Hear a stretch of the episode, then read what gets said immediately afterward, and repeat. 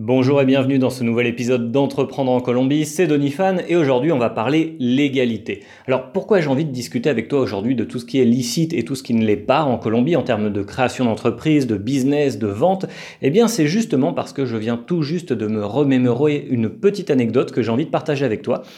Il se trouve qu'il y a deux ans et demi, trois ans, mon université colombienne m'a demandé d'aller euh, faire une petite mission dans dans une petite ville de la côte caraïbe pour aller euh, enseigner le marketing et donner des conseils en création d'entreprise et en développement de, projets entrepreneuriales à des, euh, personnes issues de, strates sociales aux, ressources économiques très limitées.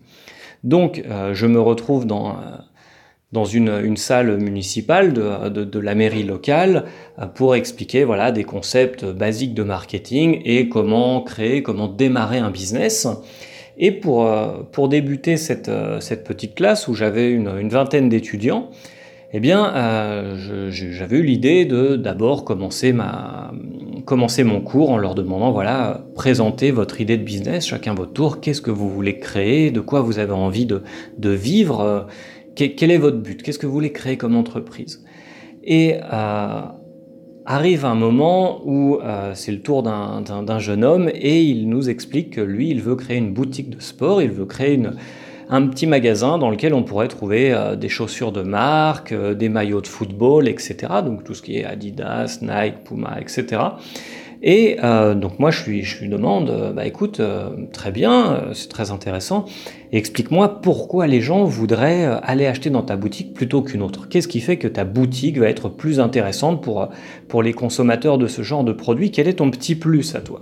Qu'est-ce qui va faire que les gens vont, vont tomber amoureux de ton concept et vont t'acheter des chaussures à toi et pas aux voisins?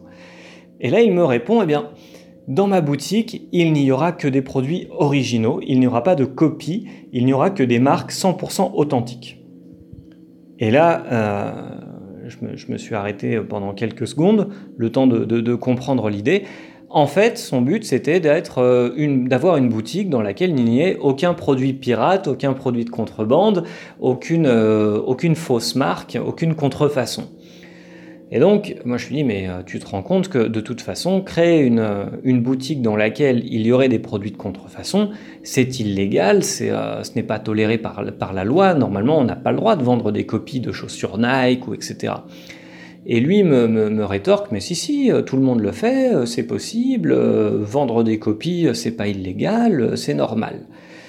Et alors là, on a été dans un moment d'incompréhension à la fois culturelle et, euh, et, commerciale, mercantile ou tout ce que tu veux, parce que bah, moi, de mon point de vue européen ou français, euh, vendre une paire de chaussures, que ce soit Adidas, Nike, Puma ou, ou peu importe la marque, si c'est une copie, c'est une copie, c'est illégal, tu peux aller en prison et c'est grave. Et lui, dans sa vision du monde, dans ce qu'il connaissait, dans son quotidien, c'était euh, largement plus normal et c'était totalement tolérable de copier et de revendre des, euh, produits avec des marques euh, contre, contrefaits.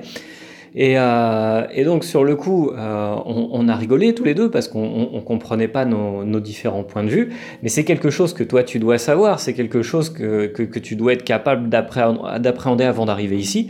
C'est-à-dire que euh, tout ce qui est licite et tout ce qui ne l'est pas, eh bien même si on a des lois et on a des règles en Colombie qui sont relativement équivalentes à celles que tu peux, avoir connues en Europe ou en France, euh, eh bien, c'est pas parce qu'il y a des lois qu'on les applique forcément ou que les gens en sont conscients.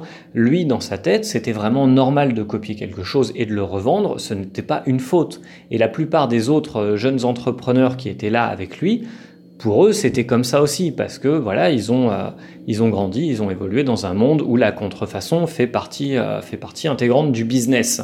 Et si on va plus loin, j'ai une autre anecdote. Il y a quelques années, je me promenais à Bogota sur la Septima, et euh, il y a pas mal de gens qui vendent des, des, DVD pirates, des films que tu peux acheter voilà, pour, pour on va dire 2 euros. Tu as un bon petit film à regarder chez toi le, soir, qui, un film qui, était, qui, est, sorti il n'y a pas très longtemps au cinéma, eh bien, tu l'achètes en DVD, hop, dans la rue.